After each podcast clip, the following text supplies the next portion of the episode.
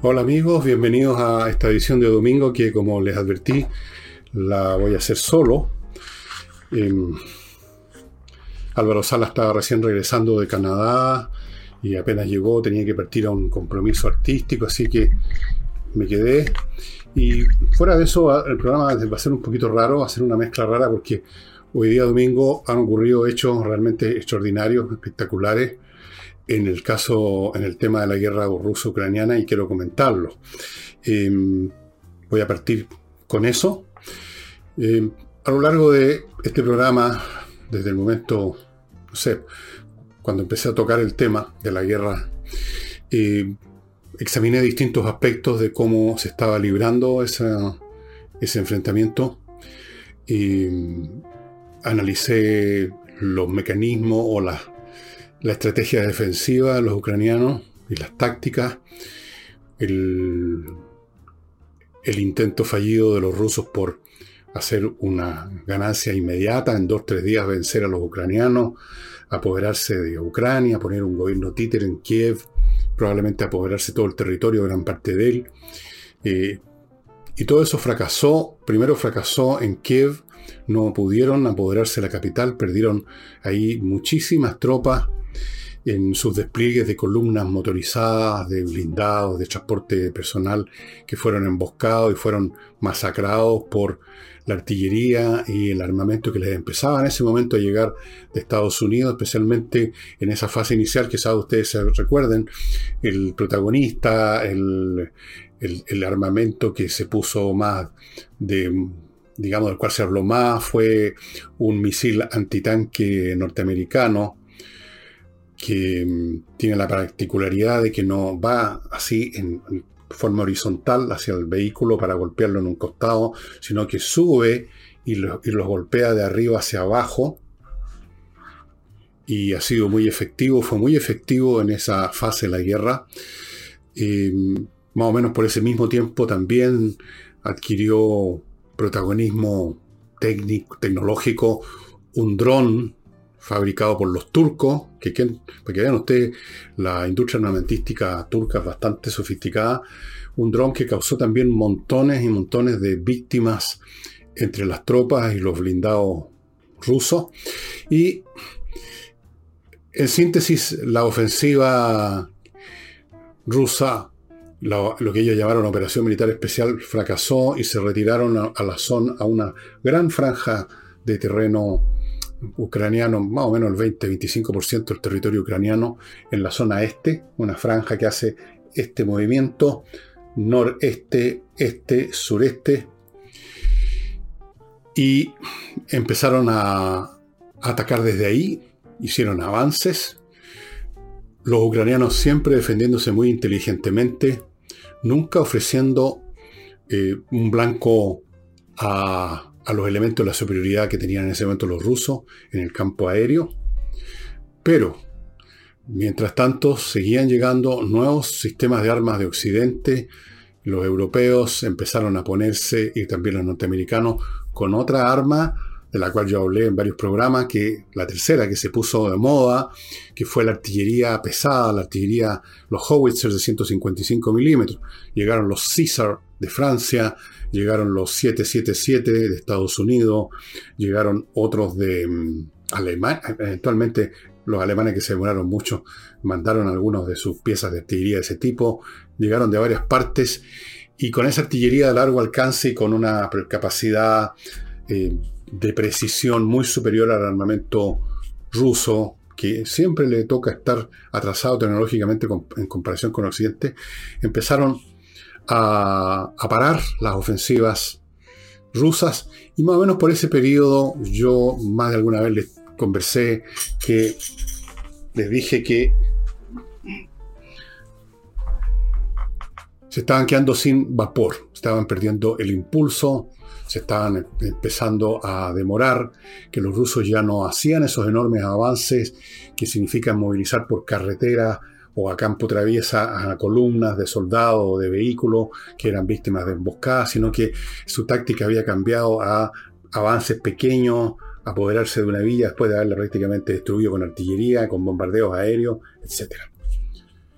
estamos ya más o menos en julio-agosto, empieza a llegar un quinto tipo de armamento, en parte de este se ha hablado poco, pero ha sido muy importante armamento antiaéreo de distintas procedencias y los famosos HIMARS.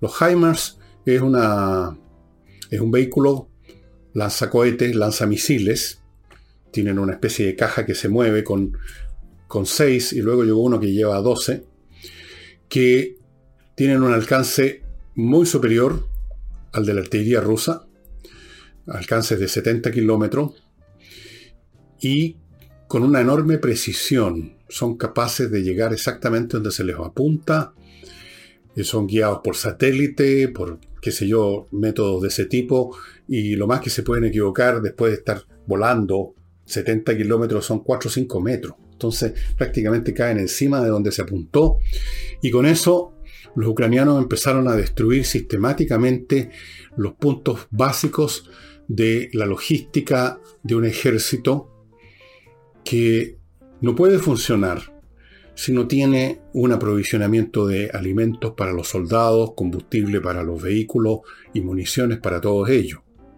esos suministros tienen que ser traídos a posiciones relativamente cercanas al frente, para de ahí, en algún tipo de depósito grande, con camiones distribuirlo a las distintas posiciones. No puede hacerse de otra manera. Y empezaron a bombardear con los HIMARS esos puntos, uno tras otro, docenas, grandes explosiones, hay algunas en video que son pavorosas, empezaron a bombardear los centros de comando, otra cosa fundamental de un ejército que tampoco está en el frente, sino que un poco más atrás es el lugar donde se concentran las unidades de mando de una de un cuerpo de ejército, de una división o de varias divisiones, o sea, los que están a cargo de determinado conjunto de tropas y están a cargo de recibir información, de recibir órdenes, de procesar información, de dar instrucciones, de hacer planes tácticos en el área que les toca ocupar. Entonces es el cerebro de un cuerpo de ejército o de una división, el centro de mando. Ahí se juntan los generales de esa unidad, los altos oficiales, el, eh, en fin, y fueron bombardeados, muchos oficiales murieron, gran desorden, empezaron a bombardear con los HIMARS las líneas ferroviarias que traían desde Rusia, del interior de Rusia, los materiales para estos centros de acopio, empezaron a destruir en la zona del sur los puentes que unen el sureste de Ucrania con Crimea de la cual se apoderaron, un pedazo completo de Ucrania se apoderaron los rusos el año 2014, y con eso también cortaron las líneas de abastecimiento. ¿Cómo abastecer si no hay puentes para cruzar ríos bastante grandes? Hay que tratar de suplirlos de alguna manera, con botes, con pontones, pero eso es un tema bastante más es insuficiente. Esa es una de las fases. Y Después de unas, yo creo que más o menos un mes, mes y medio, quizás que esta campaña de bombardear la logística rusa y por lo tanto debilitar las líneas de frente, los soldados se empezaron a quedar sin alimento, se empezaron a quedar sin instrucciones, se empezaron a quedar sin municiones y se empezaron a quedar sin soldados porque también en la escaramuza o en los bombardeos de la artillería eh, empiezan a morir soldados, los tanques cuando explotan mueren toda su tripulación.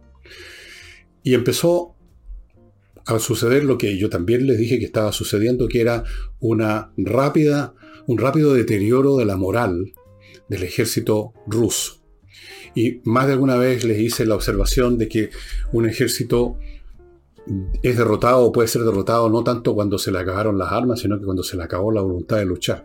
Los rusos que llegaron a Ucrania, incluso en el primer momento, cuando parecían como vencedores, cuando avanzaban, eh, no tenían muchos, no tenían motivo. algunos ni siquiera sabían a dónde los estaban mandando. Algunos los engañaron, los dijeron que lo iban a mandar a Siria o le dijeron que iban a estar cerca de Ucrania para hacer ejercicios, que fue la tesis que estaban sosteniendo los rusos mientras acumulaban sus fuerzas cerca de Ucrania durante meses, como ustedes recordarán. Entonces son soldados que no tenían ninguna razón para combatir. las razones que les dio, si es que se las dieron, eh, eran absurdas, como que estaban combatiendo a los nazis, estaban combatiendo a los norteamericanos. Los norteamericanos habían invadido Ucrania y luego iban a invadir Rusia. Habían nazis, así como en esas películas que hay unos nazis zombies que aparecen como de, de las tumbas. Una cosa absolutamente absurda. Estaban atacando porque sí, no tenían mucha motivación.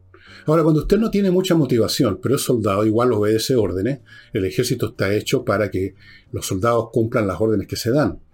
Pero si empieza a ocurrir que además de no tener motivo, usted empieza a sufrir muchas bajas, no tiene, no tiene municiones, no tiene alimento, los jefes empiezan a desaparecer, entonces la falta de motivación se convierte en la motivación de salir de ahí a escape lo antes posible. Yo les mencioné muchas veces que se estaban produciendo ya eh, deserciones. E incluso hace unos dos o tres días le hablé de la deserción de una unidad completa. Y ahora vamos a entrar una vez que yo toque me encargue del primer bloque comercial en qué fase estamos ahora después de todas las anteriores que he estado resumiendo para ustedes. Les recuerdo, amigos, que Inviertanusa es una empresa, inviertanusa.cl, que está en internet, una empresa chileno-norteamericana, que lo lleva en brazo al mercado norteamericano para invertir.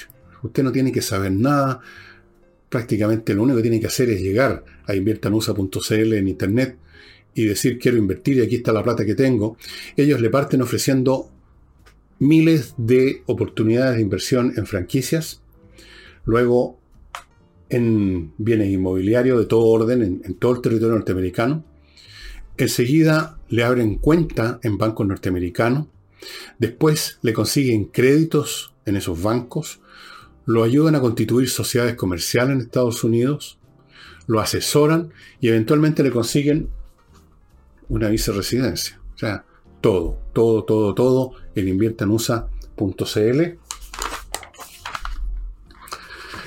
Les recuerdo ahora a los conductores precavidos que no caen en panas repentinas que los dejan botados, gente que no vio si, había, si tenía benzina el auto, si no tenía aceite, esos son los casos más odios, pero hay otros el auto no ha sido revisado, las correas están por romperse, algo está por fallar en cualquier momento. Un conductor precavido le pasa eso porque lleva su vehículo a Kaizen Automotriz, un garage realmente espectacular de otra categoría que se especializa en la mantención preventiva. ¿Su auto está funcionando bien? No importa, el precavido lo lleva, de vez en cuando tiene un cronograma o cuando va a hacer un viaje, lo lleva a Kaizen y ahí lo revisan y cualquier cosa que esté empezando a mostrar la hilacha, ellos la van a detectar y la van a reparar a tiempo, cosa que usted no caiga en una pana, amigos. Caer en una pana en medio de una carretera, llamando por teléfono a ver si hay una grúa en alguna parte, a ver si hay un maestro local que le arregle y que le deja las cosas peor, a mí me ha pasado. Bueno, amigos, que no le pase más. Kaizen Automotriz tiene que pedir, eso sí, hora en los teléfonos que hay aquí porque la demanda es muy alta. Y continúo con este producto que no se lo había mostrado hacía rato, Oxinova, este sobre con un polvito que mezclado con un litro de agua en una hora o, o, menos se convierte en una colonia de bacterias que destruyen las bacterias del mal olor. Por ejemplo, si usted le echa en un pozo séptico, que es donde el material orgánico, para qué decir caca, ¿no? Eh, se junta ahí en forma químicamente pura y el olor es para tirar de espalda a un elefante. Usted echa este producto, o sea, el líquido, que ya tiene la colonia de bacterias formada, y el olor se va rápidamente porque estas bacterias se comen, destruyen las bacterias del mal olor. Esto es realmente espectacular hace 15 años que se está usando en Estados Unidos, llegó el año pasado, antepasado a Chile, gran éxito acá también. Esto solo se consigue, estos sobre, cuyo efecto dura más o menos, donde usted echó el líquido medio año, solo los consigue en el sitio de ellos Oxinova. Aquí están viendo la dirección, solamente ahí. Y termino este bloque con el Centro Médico y Psicológico Integral Avanzar, que atiende temas psicológicos. Psiquiatría para adultos, psicología todas las edades, evaluaciones y peritajes para todo el mundo, desde Rorschach, etc. Muy importante en estos tiempos en los cuales han habido muchas presiones de distinto origen que han desrielado en algún grado no solo a adultos, sino que a niños. Los niños sufrieron el trauma de perder sus relaciones sociales cotidianas que tenían con sus compañeros de curso durante mucho tiempo. Las cosas se han quebrantado, las rutinas, y eso afecta a los chicos, aunque uno no, no, se dé cuenta, y puede generar problemas psicológicos que con el tiempo se agravan y después cuesta recuperarlo. Póngase el contacto con Avanzar, ellos atienden online y presencialmente. Usted escoja de qué manera prefiere hacerlo, mientras tanto vaya contactándose con ellos. Vuelvo al tema. Estamos en una nueva fase que se está produciendo con una rapidez tremenda. Yo creo que en el último programa alcancé, como ya les dije, a hablar del colapso, de que se está viendo un colapso del dispositivo ruso, creo que usé esas palabras. Bueno, en estos últimos 24 o 48 horas, este colapso ha significado que las fuerzas ucranianas han recuperado cientos de kilómetros cuadrados de territorio, han tomado una población tras otra, de la cual los rusos o han presentado mínima resistencia o han huido, y sobre todo tomaron un lugar muy importante, una ciudad que se llama Isium, que es el principal centro logístico ruso, el lugar donde recibían lo que llegaba de Rusia y de ahí lo distribuían a otros centros que a su vez los distribuirían con los camiones a los puntos a donde están las tropas. Ese sitio fue tomado y con él fue tomado la línea férrea, caminos colaterales, y en otras palabras le cortaron las arterias al dispositivo ruso. Y las cosas no han quedado ahí. Yo estoy hablando a eh, domingo en la tarde, o sea, sábado en la tarde a las 5 para las 6. Probablemente esta noche voy a, enterarme de más avances de, de las tropas rusas. Esto en el noreste y este, donde también están haciendo avances en el sur, en la zona de una ciudad que se llama Gerson, que está un poquito al norte de Crimea, también han habido avances y las informaciones que llegan no solo de, de, Ucrania, sino que de Rusia, es que les están retirando los rusos y en muchas partes, más que retirando, se están huyendo.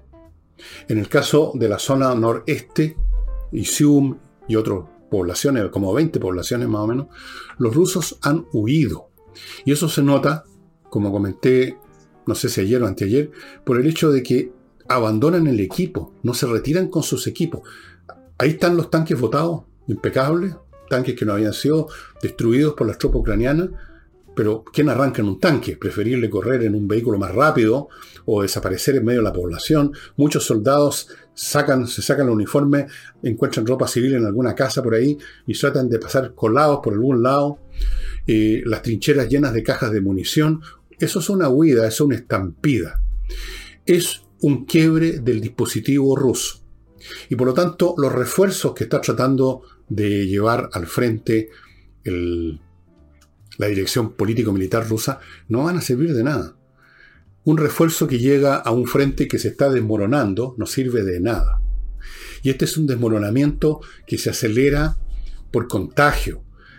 Si en una parte un grupo de soldados que están en sus posiciones ven que en la posición del lado que supuestamente los tienen que apoyar, los, soldados están yendo a mata caballo, se van ellos también. Se empieza a producir una estampida, el, miedo, el terror, el pánico se empieza a expandir como un fuego en la pradera y ese es el colapso de un ejército. Finalmente es cuando las tropas dejan de obedecer, dejan de resistir y simplemente como individuos aislados entran en pánico y dicen sálvese quien pueda. Y eso es lo que está ocurriendo en muchas partes del frente eh, ruso-ucraniano. Tenía que ocurrir finalmente. Este resultado principalmente de la férrea resistencia de un pueblo que tenía todas las razones del mundo para pelear, para defender su territorio. Segundo, de una brillante estrategia y táctica que yo tengo la sensación que ha sido muy asesorada por supercomputadores de estos que se usan en los juegos de guerra. Esta destrucción sistemática de los puntos logísticos sin hacer, otra cosa que eso sin arriesgar sus propias tropas me parece una cosa muy calculada, digna de un jugador de ajedrez. Y tercero, el factor material, el armamento mucho más sofisticado que le empezó a llegar y todavía es insuficiente, pero sigue llegando. Cuarto factor, el desmoronamiento interno, el desmoronamiento de la economía rusa. Y han empezado a surgir por esto, y esto también lo he mencionado durante varios programas, cuando he tocado este tema, un grado de disidencia que ha ido creciendo. Ayer, ayer, un grupo de diputados de la Duma rusa le mandaron un escrito a Putin, yo lo vi, pidiéndole que se dimita. Cuando un grupo de diputados que han estado todo este tiempo viviendo bajo el temor, bajo el puño de hierro de Putin, se atreven a escribir una carta como esa, es porque se huelen no solo que se está produciendo una debacle en el frente, sino que por la misma razón Putin ya no cuenta con el apoyo, se ha debilitado el apoyo que haya podido tener, y por lo tanto los temores empiezan a ser superados, ven con terror que Putin en su locura podría tratar de compensar la derrota en el terreno militar convencional haciendo uso de armas nucleares con las cuales ha amenazado varias veces. Incluso el lenguaje que usan algunos, algunos personajes del Kremlin es francamente de niños enloquecido. Hablando, por ejemplo, hace unos dos o tres días, un personaje, un militar, hablando de que ellos en 30 minutos podían destruir Europa. Eso es una locura. Claro, pueden destruir Europa en 30 minutos, pero al mismo tiempo queda destruido Rusia. Entonces, se está desmoronando por todos lados y esto huele a revolución.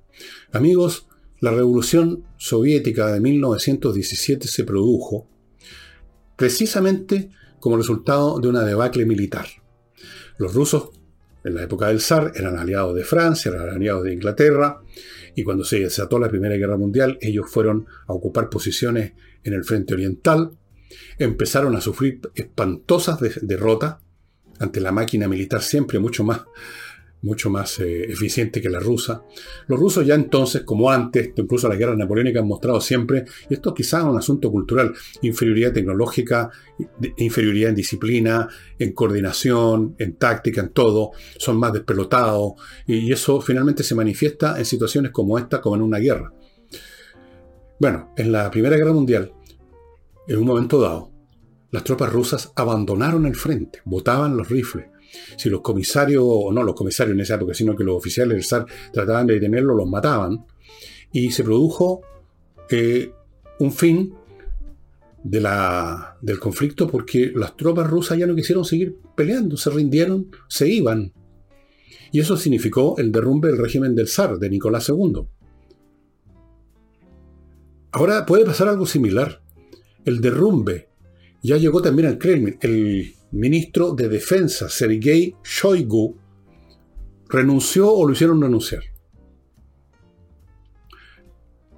Putin se está quedando sin aliados, Putin se está quedando sin razones, Putin está siendo derrotado, y esto podría significar no solo el fin de la guerra, podría, digo porque siempre pueden ocurrir nuevas situaciones, sino que también podría significar el, el fin del régimen de Putin.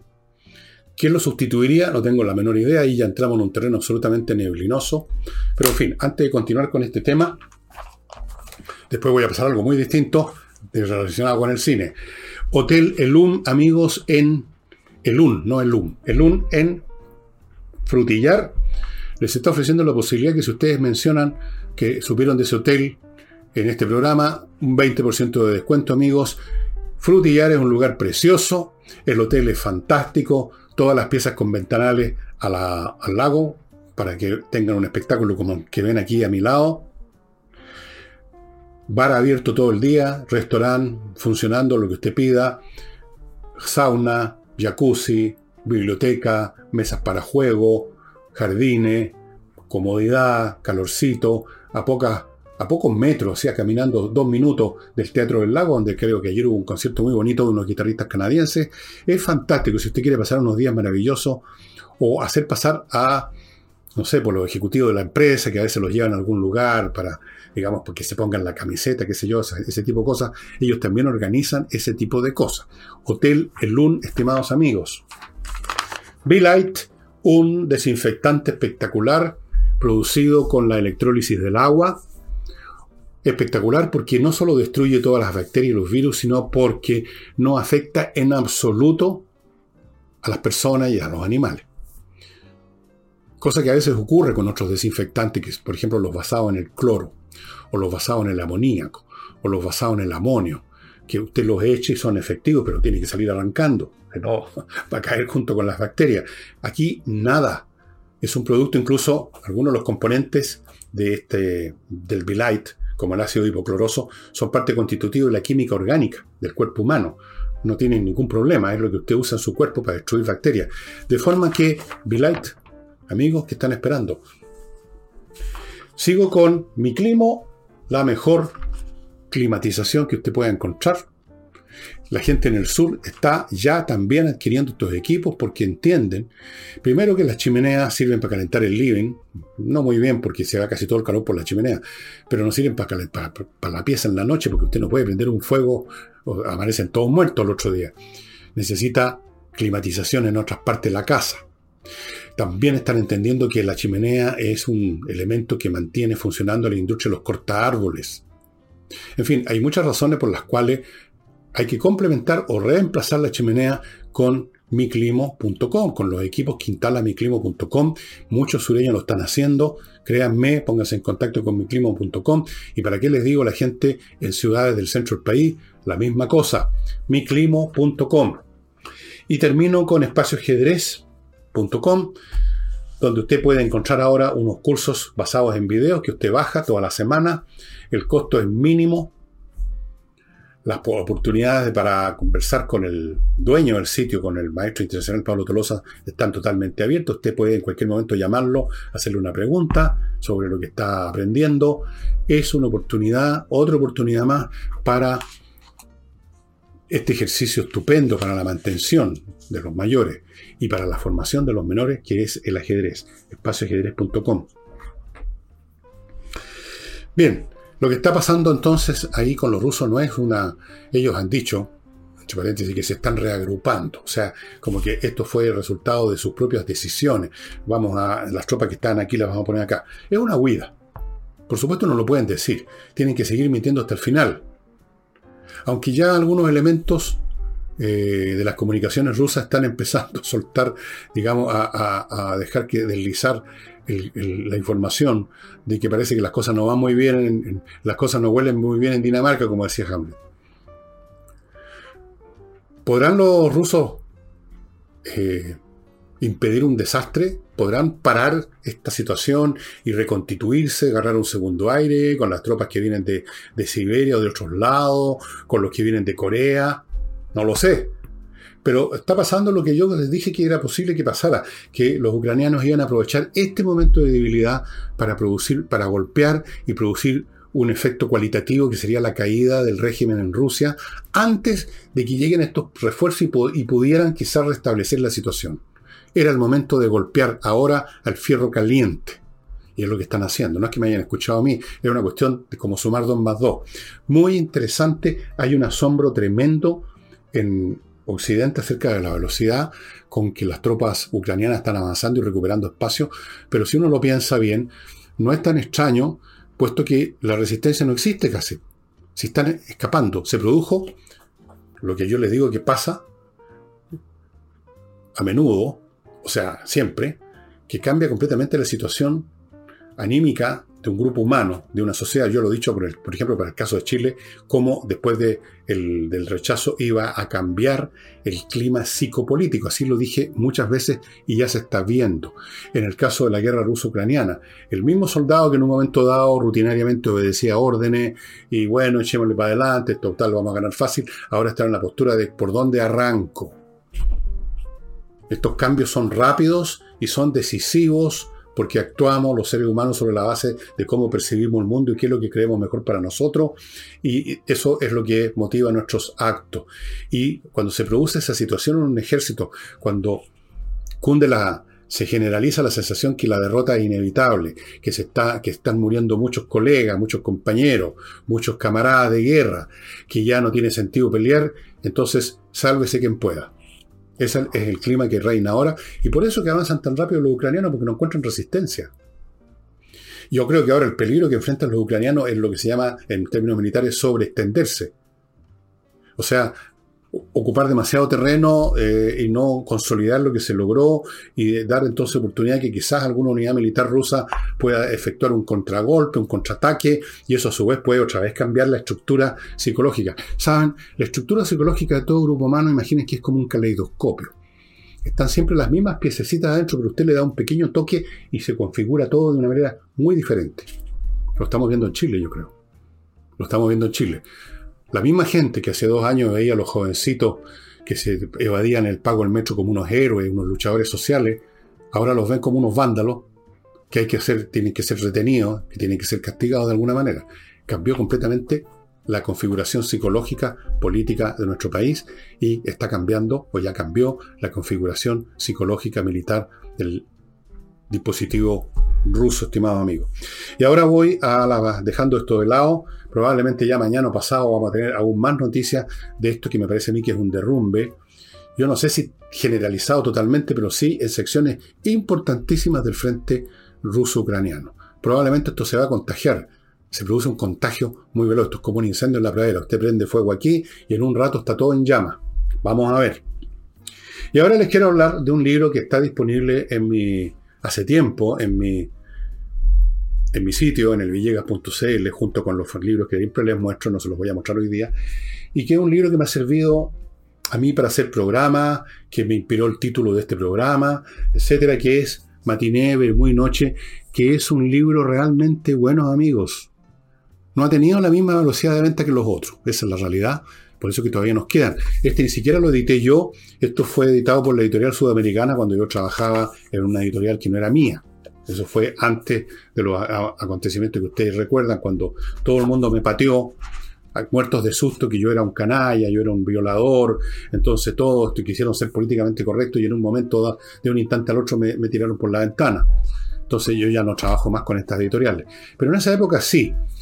Y aquí está este libro, amigos, este es un libro muy entretenido, trata del cine, no en el sentido de hacer un estudio de, del cine, de una película, una historia del cine en Chile, o una historia de esto, lo demás allá, sino que tiene que ver con mi experiencia, la de mi generación, en los más distintos aspectos del cine.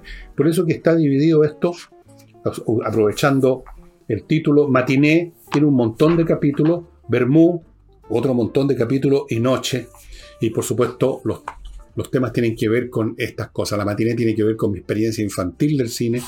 Y aquí, por ejemplo, eh, si me permiten ustedes, voy a leerles, para que se den una idea del, em, del estilo, de lo que ustedes pueden encontrar aquí. Aquí me refiero a los monstruos del cine, a los monstruos que aparecían en todas las películas rotativas.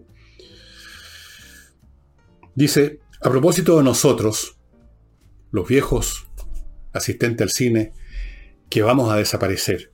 Ha llegado la hora de los monstruos de ese entonces, quienes hace rato desaparecieron. Los estaba reservando para este momento. En mi memoria, las cortinas ya se han descorrido, las luces apagado, el título aparecido, viene la tarántula. Se levanta el dinosaurio que dormía, bucea hacia nosotros el monstruo de la laguna negra. Lo hacen un poco a la rastra, porque están ancianos.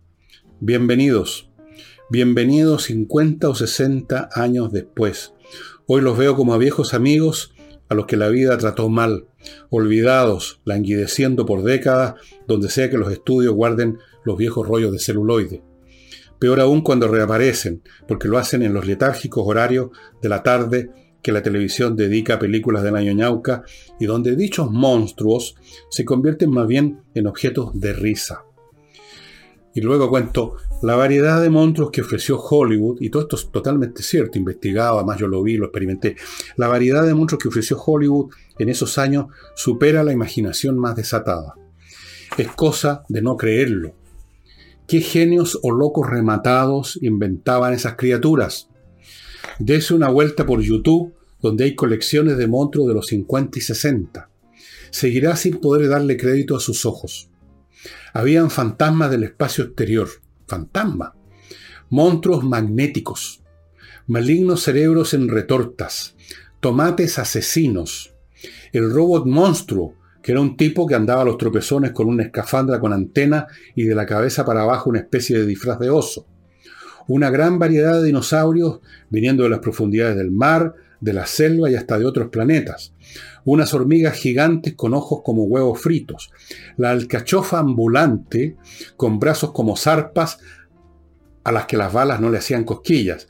The Mole People, que eran bípedos con trajes de goma y cabezas de insecto y siempre llevándose a la niña en brazos, un escorpión gigante, una jaiba gigante, un monstruo que desafiaba al mundo, aunque no era más grande que una repisa de cocina y bastante feo, una mantis descomunal, varios seres del espacio exterior parecidos a nosotros, pero con el infantable traje de goma y las temblorosas y horribles garras tratando de pescarle al voleo el poto a la niña en la película. Bueno, ese es un pedacito que he leído para que ustedes se hagan una idea más o menos del, del talante con que lo escribí. Los temas son innumerables. Permítame leerle nada más que los títulos de los temas. Por ejemplo, en Matiné. Un capítulo se llama Ir al teatro, que era la gran cosa de los cabros. No habían otras grandes diversiones, el teatro, el cine, o el otro era el fútbol, pero se acababa la cuestión. La cantidad de cines que había en Santiago, 101 cines, y la gente iba en promedio 16 veces al año al cine. Hoy una. Analizo los cines de centro, que eran una elegancia tremenda, y la gente iba en corbata, las señoras peinadas, funciones numeradas. Los rotativos, otra cosa completamente. Anatomía del rotativo. Cómo eran los rotativos en Valparaíso. Cómo era un rotativo que estaba en la cumbre del Cerro, el Cerro Alegre, en Valparaíso, se llamaba San Luis, el cine. El menú típico de los rotativos. Luego Los pobres monstruos, que les leí un pedacito. La Laguna Negra, la famosa película del monstruo de la Laguna Negra, donde actuaba una niña que le dedico un capítulo que se llamaba Julia Adam, que en ese tiempo tenía las piernas más hermosas y otras partes también de Hollywood. Y que murió hace muy poco. Radiactividad. Siempre habían monstruos que nacían de la radiactividad. Establishment. Las películas de vaqueros, las de ciencia ficción, la censura mayores, de, mayores o menores, mayores de 14, mayores de 18, etc. Cines de chinas, así se llamaban en esa época a las empleadas domésticas, le decían las chinas. Ese era el lenguaje de la época. Eran, eran cines que daban películas en español, no, doblada, no con subtítulo porque muchas de esas personas no sabían leer. Sisi Emperatriz. ¿Se acuerdan ustedes de esa serie? Creo que fueron como tres películas. Sisi Emperatriz. Basada en la vida de una emperatriz de verdad, la esposa del penúltimo emperador del Imperio Austrohúngaro. Películas eternas. Marcelino Pan y Vino. Películas clase B. Jason, Los Argonautas y Talos. A mí me dicen Talos mis nietas. Pues soy el guerrero de bronce, dicen. O yo digo, no sé. Godzilla. Y Costello. Hitchcock. Después viene la Bermú, y es el mundo ya de cuando uno es mayorcito, iba a las funciones de 6, 7 de la tarde. Bueno, hay muchos temas, estimados amigos. Créanme que es súper entretenido, lo van a encontrar ustedes, especialmente los que tienen mi edad, son de mi generación, van a reírse, van a, van a sentir a cada paso, porque lo que yo viví, lo que ustedes vivieron, ustedes vivieron todo esto los rotativos, las películas de Mon, las películas de romano. Toda película que transcurriera en la antigüedad, fueran romanos, griegos, persas, eran películas de romano. Las películas de ciencia ficción con estos cohetes que le salía el humo para arriba, eh, las películas de monstruo, la araña gigante. En fin, la niña que se la llevaba el monstruo en brazo, no sé para qué, pero se la llevaba en brazo. Todo ese mundo, el rotativo, ya Cojo, que era el que pasaba la película cuando se cortaba la película. Cosas que vivimos de niños que nos formaron nosotros, la generación que nació desde la, digamos, desde mitad de los años 40, yo soy de finales de los años 40, el año 49 nací yo, hasta, no sé, por los años 60, nos criamos, nos formamos en el cine y específicamente en el rotativo y específicamente con las películas de vaquero. Ahí aprendimos qué es lo que es ser bueno, qué es lo que es ser malo. El bueno lleva sombrero blanco, el malo lleva sombrero negro. El bueno es bueno, bueno, bueno y el malo es más malo que el, que el natre. Los heridos no sufren por botones de sangre, sino que caen elegantemente con la camisa impecable y alcanzan a decir un par de frases para para el mármol. Ese mundo nos educó y nos formó. Toda nuestra generación, son conceptos que algunos los jóvenes considerarán anticuados y que se ríen de nosotros, quizás nos formamos con el cine, tal como en los cabritos de ahora se formaron con Netflix, se formaron con Internet, se formaron con ese tipo de cosas, con la televisión, un poquito más atrás. Se deformaron, diría yo, con todo eso. Entonces, es un mundo, es un mundo que se desvaneció, se está desvaneciendo incluso la televisión, pero ha entretenido, formó a una varias generaciones de chilenos, porque antes de la mía hubo otra. El cine no, no lo inventaron cuando yo nací. Mis padres también se formaron en el cine en los años 30, 20. Y así, hasta, hasta los comienzos del cine. De forma que yo los invito a que, a que entren a mi sitio y adquieran este libro que está a un precio absolutamente, absolutamente accesible. O sea, la están dando, estimados amigos, y se van a entrenar. Yo, se van a, entretener, no a entrenar. Aquí tengo un capítulo que se llama Brillo Verdó.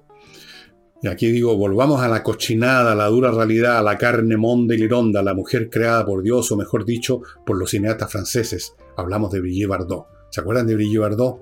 Ahora una viejecilla que junta gatos, pero era un minón, digámoslo así, en los años 60, de las primeras mujeres que hicieron películas cochinas, como decían las señoras.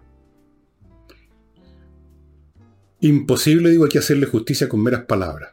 Medio siglo después, al efecto inmenso que la diosa de Y Dios creó a la mujer, una de sus películas, produjo en radiante y calentón technicolor en la imaginación erótica del planeta, o al menos en su parte occidental. Y así, donde yo de repente abro este libro que es mío, que supuestamente uno no lee los libros propios, porque ya eh, en el solo hecho de escribirlos y corregirlos uno ya lo leyó un millón de veces, y yo me entretengo porque me acuerdo de cosas. Eh, Abbott y Costello, por ejemplo, esa pareja cómica que ya no existe. Eh, Marcelino Panivino, una película que ustedes pueden encontrar en YouTube. Bueno, muchas de estas películas de las cuales abro, ustedes las van a encontrar en YouTube y las van a poder ver. Marcelino Panivino nos hizo llorar a pero como Magdalena a todos los cabros y a los adultos cuando la estrenaron la película de este niño bueno que habla con un crucifijo, donde hay un, crucifijo grande, es un niño huérfano que lo han acogido en un convento. En esa época no habían estos temas, nadie habría dicho, oye, estos curas que van a hacer con el niñito. No, no, no, no. Nadie siquiera pensaba en esas cosas. El niñito lo tenían ahí de ayudante, qué sé yo, era para darle un hogar. Y el niñito en, una, en un altillo había un Cristo y él le hablaba al Cristo y el Cristo le respondía. Es una película preciosa. Y lo digo yo que soy ateo. Y uno ve esa película y se emociona. Podrán creerlo, estoy ahora emocionado de puro recordarme de la emoción que tuve cuando la vi. Cómo llorábamos en el cine. Y así sucesivamente, estimados amigos. Así que los invito a que recuerden eso que ustedes vivieron como yo. Quizás algún día incluso, quién sabe, probablemente con algunos de ustedes ya sea de Santiago del Paraíso, donde viví tanto tiempo, pasé tanto tiempo en Valparaíso, como ya sabrán, con más de algunos de ustedes, sin nosotros saberlo, coincidimos ese mismo día, esa misma función. Probablemente, probablemente, de seguro. Un gran saludo a los amigos de Valparaíso, que fueron mis compañeros de pichanga y de ir al cine en esos años 50, 60. Espero que se acuerden de mí, que me decían opereto porque me sentaba por horas a escuchar un disco de mis tíos con la ópera Carmen de Georges Bizet. Me decían opereto.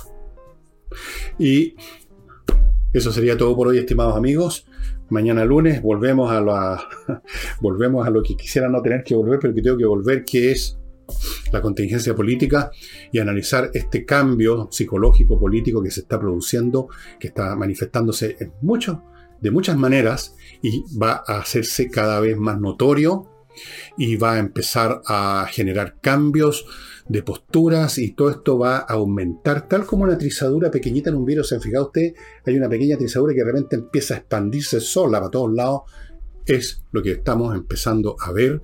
Y ante eso, la pataleta de las izquierdas, la pataleta que, de quienes nos han despreciado a todos y nos dicen que nos metamos por el poto, la cueca y todo, la bandera, cosa que hicieron ellos aquellos que creen que somos unos ignorantes. Bien, bueno, vamos a ver. Vamos a ver si ahora salen con la suya. Yo creo que no. Pero eso ya es materia de los análisis que hagan los próximos días solo y con mi amiga y colega Nicole Rodríguez. Nos estamos viendo mañana.